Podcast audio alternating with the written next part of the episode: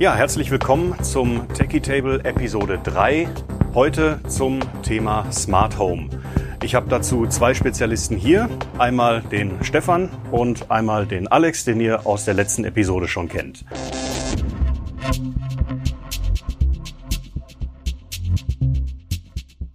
Steigen wir einmal direkt ins Thema ein. Ähm, zunächst mal, wenn es äh, um Smart Homes geht, ähm, da hat ja jeder irgendwo einen Begriff von. Die Frage ist erstmal, was ist überhaupt ein Smart Home? Was fällt alles äh, in diesen Bereich mit rein? Was, was meinst du dazu? Also ich denke, viele Nutzer denken bei Smart Home erstmal an irgendwelche Sprachassistenten, die ähm, die Heizung steuern, die Jalousien steuern. Aber es gibt viel mehr. Das fängt schon bei Smart TVs an, bei Saugrobotern bis hin zur kleinen Zahnbürste, die meinen Putzrhythmus äh, überwacht und mit meinem, meiner Health-App auf meinem Smartphone teilt. Mhm. Also das, das heißt, äh, nicht jeder ist sich unbedingt bewusst, dass er vielleicht äh, ein Smart Home oder Teile eines Smart Homes bei sich zu Hause hat, weil er die Geräte irgendwann mal kauft und dann halt einfach benutzt. Genau, das ist relativ ähm, unbedarf, unbedacht. Ähm, die Smartphones, die man nutzt, man, sie sind vielleicht gar nicht erst so miteinander vernetzt oder man hat gar nicht die Intention, sie miteinander zu verbinden. Aber mit zukünftigen Updates, Programmupdates, äh, die in heutigen Haushaltsgeräten überall mal eingespielt werden, ähm, entsteht immer mehr ein, ein Netzwerk bei mir zu Hause, bei dem Geräte sich untereinander austauschen. Ähm, das wie gesagt, das geht von einfachen Kleinigkeiten ab. Das ist einfach nur meine, meine Zahnbürste, mein Saugroboter, mein Thermostat oder so, nur mit meinem Smartphone kommunizieren. Aber vielleicht äh, wird es in Zukunft auch dahin gehen, dass mein Thermostat direkt mit meiner Jalousie oder sowas äh, kommuniziert, um den Temperaturpegel und Sonneneinstrahlung in meiner Wohnung zu regulieren. Also es sind alles Geräte, die sind da und die machen irgendwie genau. im Prinzip auch das, was sie sollen. Äh, und man selber denkt da jetzt äh, überhaupt nicht mehr so ganz genau drüber nach, was da jetzt eigentlich äh, im eigenen Haus steht. Ähm, Wobei das gerade spannend ist, weil der Punkt von dir mit dem äh, die Jalousie und das Thermostat kommunizieren miteinander nicht unbedingt gegeben ist. Vielleicht sprechen die auch über einen dritten Dienst und der muss vielleicht nicht unbedingt in einem Haus sein, der kann auch extern sein. Also irgendeine Cloud-Plattform. Eine Cloud-Plattform, mhm. wo ich eine Steuerungswebseite habe, um halt mein Haus und meine Geräte in meinem Haus zu verwalten. Aber da gibt's ja dann auch noch diese, äh, diese Hubs, die man sich zu Hause irgendwo hinstellt, die dann auch am Internet hängen. Das heißt, da gehen dann auch Daten irgendwo nach draußen, was einem dann vielleicht gar nicht so bewusst ist, oder? Genau. Ähm, hier muss man aufpassen, was das äh, Wording angeht. Es gibt leider bei jedem Hersteller unterschiedliche Benennungen für diese Geräte. Es gibt einmal halt Geräte, die als ähm, Schnittstelle dienen zwischen Mensch und Maschine. Mhm wo zum Beispiel dann ähm, der User sich darauf einloggt, um seine Steuerung von der Jalousie vorzunehmen. Also mein, mein Smartphone zum Beispiel. Mein, mein Smartphone mhm. oder halt von meinem Smartphone dann auf dieses Gateway Connector, auf diesen Hub Connector. Dann gibt es aber auch noch Geräte, die als Schnittstelle zwischen Technologien basieren. Gerade in dem Kontext Smart Home gibt es eine Vielzahl von Technologien. Ähm, WLAN kennen die meisten, aber das benutzen viele Smart Home Geräte gar nicht. Benutzen sowas wie Zigbee oder irgendwelche Funkprotokolle auf anderen Ebenen. Das sind was sie was so was so Lichtsteuerungen häufig mal machen. Hier ähm zum Beispiel. Okay. Und ähm, dann braucht man wieder spezielle Geräte, um halt diese Protokolle und diese Funktechnologie miteinander sprechen zu lassen. Hat man dann so Gateway-Geräte im Haus stehen. Mhm. Also man hat jetzt nicht nur sein WLAN zu Hause, wo alles drüber läuft, sondern auch andere Netzwerke, die äh, im Haus, in der Wohnung, äh, auf dem Grundstück irgendwie äh, miteinander sprechen, äh, die jeder Einzelne vielleicht überhaupt nicht so mit auf dem Zettel hat, richtig? Genau. Und das ist halt das große Problem, weil da gibt's halt keinen einheitlichen Standard. Es gibt halt viele verschiedene Systeme. Das kann zur Folge haben, dass wenn ich mir mein Smart Home peu à peu zusammenkaufe, ich am Anfang vielleicht von dem einen Hersteller was für Jalousien habe, von einem Hersteller habe ich was für Thermostate, vom dritten Hersteller habe ich meine Überwachungskameras, die zusammenspielen. Mhm. Und alle brauchen verschiedene Technologien, um miteinander reden zu können. Ich habe auch wieder schon dann vier Geräte da stehen, um die miteinander sprechen zu lassen überhaupt. Okay, das heißt, die müssen auch so miteinander vernetzt sein, dass man auch tatsächlich äh, Geräte von Herstellern mischen kann, ohne jetzt äh, sich anfangs direkt festlegen zu müssen auf einen Hersteller, von dem man dann alles kauft. Ähm, wer legt denn solche äh, Standards fest oder gibt es überhaupt äh, Standards an der Stelle, die wirklich äh, global einheitlich sind oder kocht da doch jeder irgendwo sein eigenes Süppchen? Aber letztendlich kocht da mehr oder minder die Hersteller ihr eigenes Süppchen, versuchen sich natürlich aufeinander abzustimmen, je nachdem wer gerade Marktführer ist. Gibt es offene Schnittstellen, um einander anzusprechen? Ähm, aber wie Alex schon sagte, die Kommunikation ist mannigfaltig, kann kabelgebunden sein, kann über Funk, Bluetooth sein, Zigbee. Ähm, da gibt es so viele unterschiedliche Kommunikationswege, dass man vor der Anschaffung eines Smart Homes Geräts sich schon informieren sollte, wie man es denn integrieren kann in sein mhm. Heimnetzwerk. Okay, also es gibt ja äh, immer mehr Leute, die sich solche Geräte dann auch äh, ins Haus stellen, weil es natürlich spannend ist. Äh, ich meine, ich möchte mich da auch nicht von freisprechen. Ich finde das auch spannend. Äh, ich bin ja auch so ein bisschen ein Spielkind, wie, wie wahrscheinlich alle.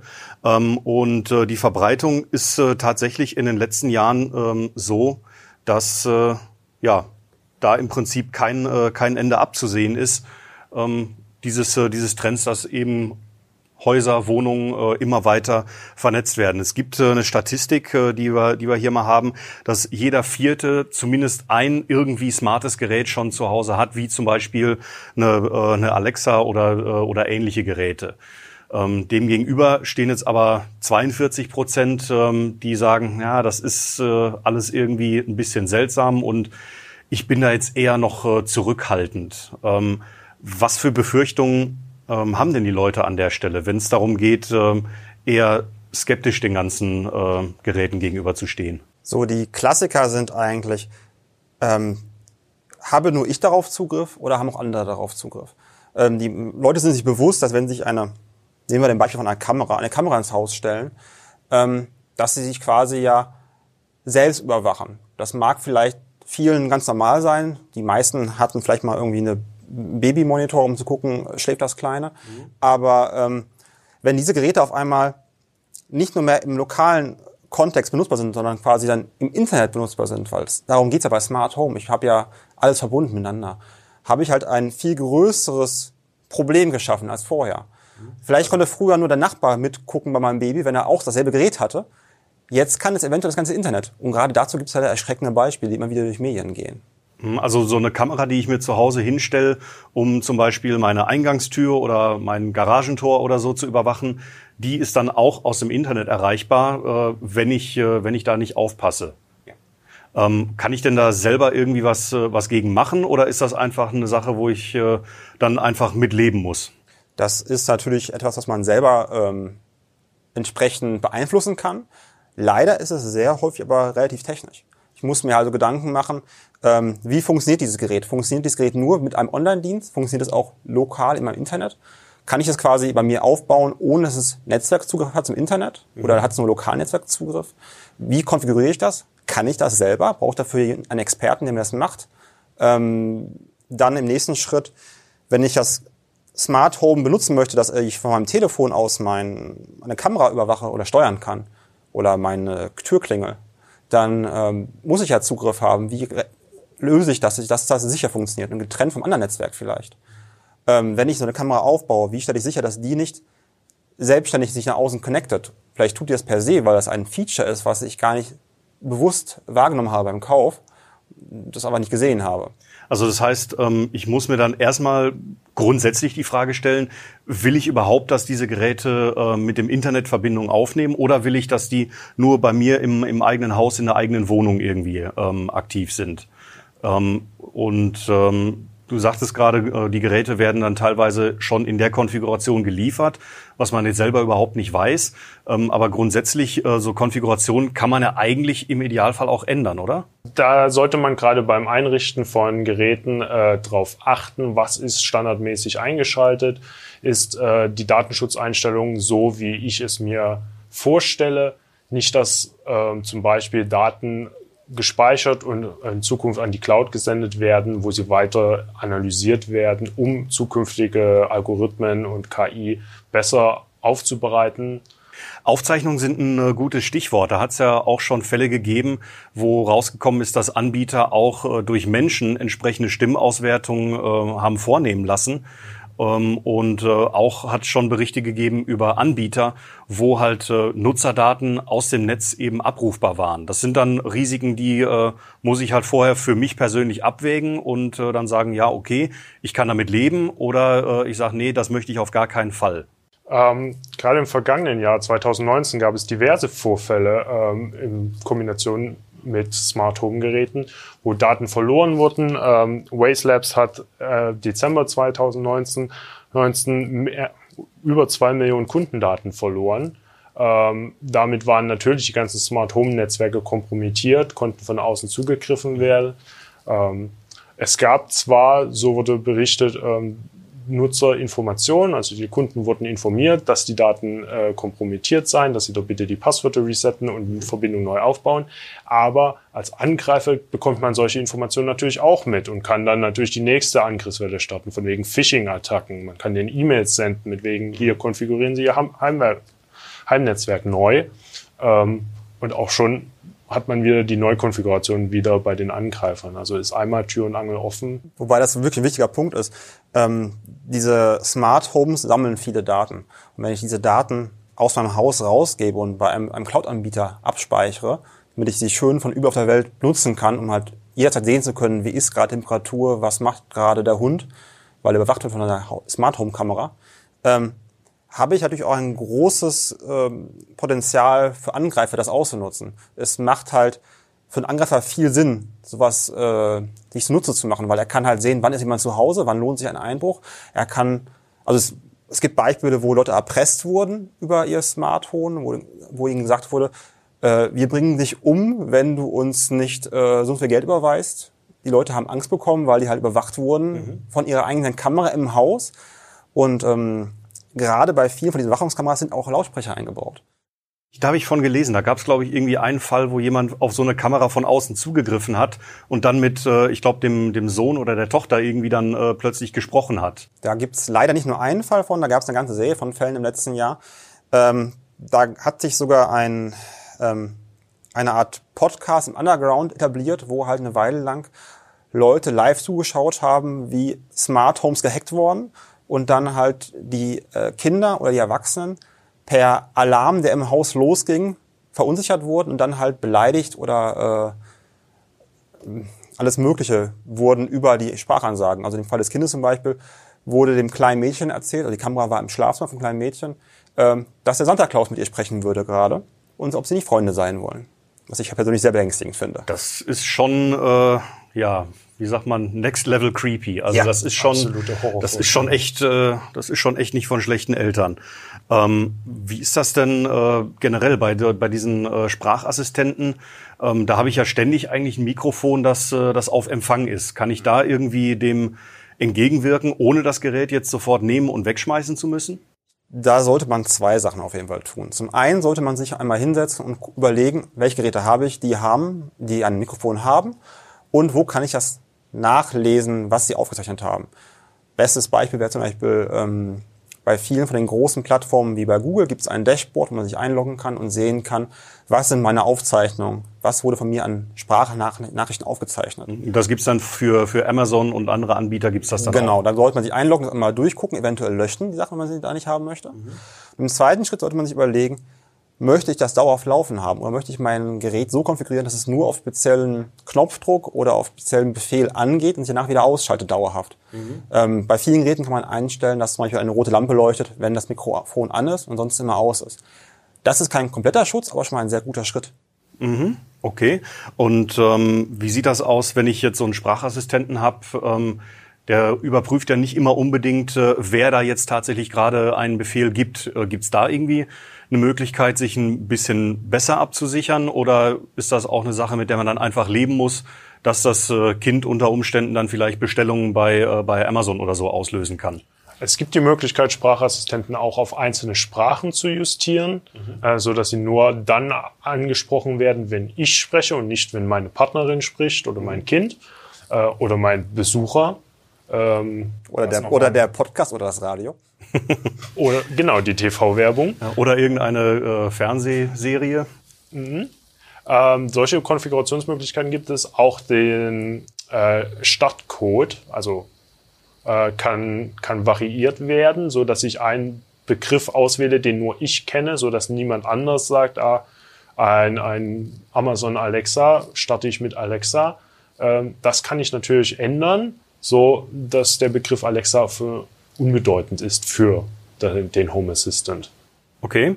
Und das ähm, ist eine Maßnahme, die jeder ergreifen sollte? Oder ist das so ein Ding so, ja, ist nice to have, aber ist jetzt nicht, äh, ist jetzt nicht unbedingt verpflichtend? Oder ist, muss das wieder jeder für sich selbst wissen?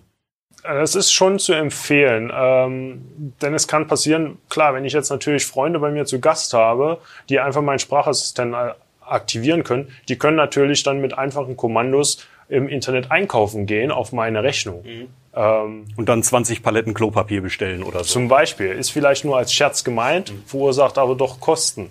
Mhm. Okay. Ähm, was kann denn sonst jeder für sich ähm, zu Hause machen, wenn es darum geht, sein eigenes Smart Home und seine Geräte und vor allem auch seine Daten und seine persönlichen Informationen abzusichern. Gibt es da irgendwie äh, so allgemeingültige Sachen, die jeder machen kann oder ist das auch wieder von Gerät zu Gerät und von Hersteller zu Hersteller unterschiedlich? Da es leider von Gerät zu Gerät und von Hersteller zu Hersteller unterschiedlich ist, würde ich empfehlen, als allererstes sich Gedanken zu machen, möchte ich dieses Gerät wirklich jetzt kaufen von diesem Hersteller zu diesem Zeitpunkt? Mhm. Ähm, gerade dem Aspekt der Nachhaltigkeit sind viele von diesen Geräten sehr schnell veraltet. Und wenn ich halt für dieses Gerät, was ich jetzt kaufe, was gerade sehr günstig ist, weil es im Angebot war, in einem halben Jahr keine Updates mehr bekomme, habe ich vielleicht Sicherheitslücken, die offen sind, die nicht geschlossen werden. Deswegen sollte man sehr darauf achten, wo man die Geräte kauft, von welchem Hersteller, wie lange bei diesem Hersteller die Update-Policies sind und wie lange die ähm, Lebenszeit dieses Gerätes von dem Hersteller angegeben ist. Mhm. Ähm, Im schlimmsten Fall kaufe ich vielleicht für mehrere tausend Euro eine äh, Heizungsanlage, und nach drei Jahren sagt der Hersteller, wir haben übrigens den Server abgeschaltet, die läuft in einem Jahr nicht mehr. Viel Spaß, kauf eine neue. Ja, das ist, äh, das ist natürlich dann der Worst Case, der, der ist natürlich dann nicht nur bei Smart Homes gegeben, sondern auch in anderen Bereichen. Ähm, das heißt, ein äh, ganz wesentlicher Aspekt ist, ähm, bekomme ich Updates und wenn ja, für wie lange bekomme ich diese Updates? Weil keiner möchte sich jetzt äh, irgendwie alle zwei Jahre oder alle drei Jahre einmal komplett die Automatisierung neu kaufen. Vor allen Dingen, wenn man jetzt weiter guckt, es geht ja nicht um Geräte, die hingestellt werden, mhm. sondern es geht ja auch um Geräte, die eingebaut werden. Wenn ich zum Beispiel jetzt meine Rollladenkästen aufmache, da was ein, Motoren einbaue und Funksteuerung mhm. einbaue und das zumache, das möchte ich nicht alle zwei Jahre aufreißen, nee, Firmware-Update einfahren und wieder zumachen. Mhm. Da muss man sehr darauf achten, was man sich kauft. Okay, also das heißt, da nicht unbedingt äh, immer sofort das Billigste vom Billigen nehmen oder was Nein, heißt auf das? Gar keinen Fall. Ähm, man sollte sehr viel Gedanken machen, wo man einkauft, bei wem man einkauft und auf die Testberichte äh, achten, wie lange die jeweiligen Hersteller Updates ausrollen. Mhm. Okay, das ist, das ist schon mal ein, äh, das ist schon mal ein guter Hinweis. Ähm, Wenn es jetzt um Daten geht, die nach draußen gehen, wir hatten ja schon über äh, Saugroboter gesprochen, da gibt's ja auch welche, die erstellen im Prinzip einen kompletten Grundrissplan von der Wohnung und laden den dann auch ähm, für äh, den Hersteller in eine Cloud hoch, sodass der dann damit äh, irgendwie Dinge tun kann. Ähm, das äh, sollte ich mir auch vorher genau überlegen, ob ich das will, oder? Genau. Also zu den Vorschlägen von Alex würde ich auf jeden Fall ergänzen, dass man sich vorab Gedanken macht, was möchte ich eigentlich erreichen mit diesem Smart Home? Mhm. Ähm, ist das wirklich jetzt ähm, das, was ich brauche, um mein Problem zu lösen?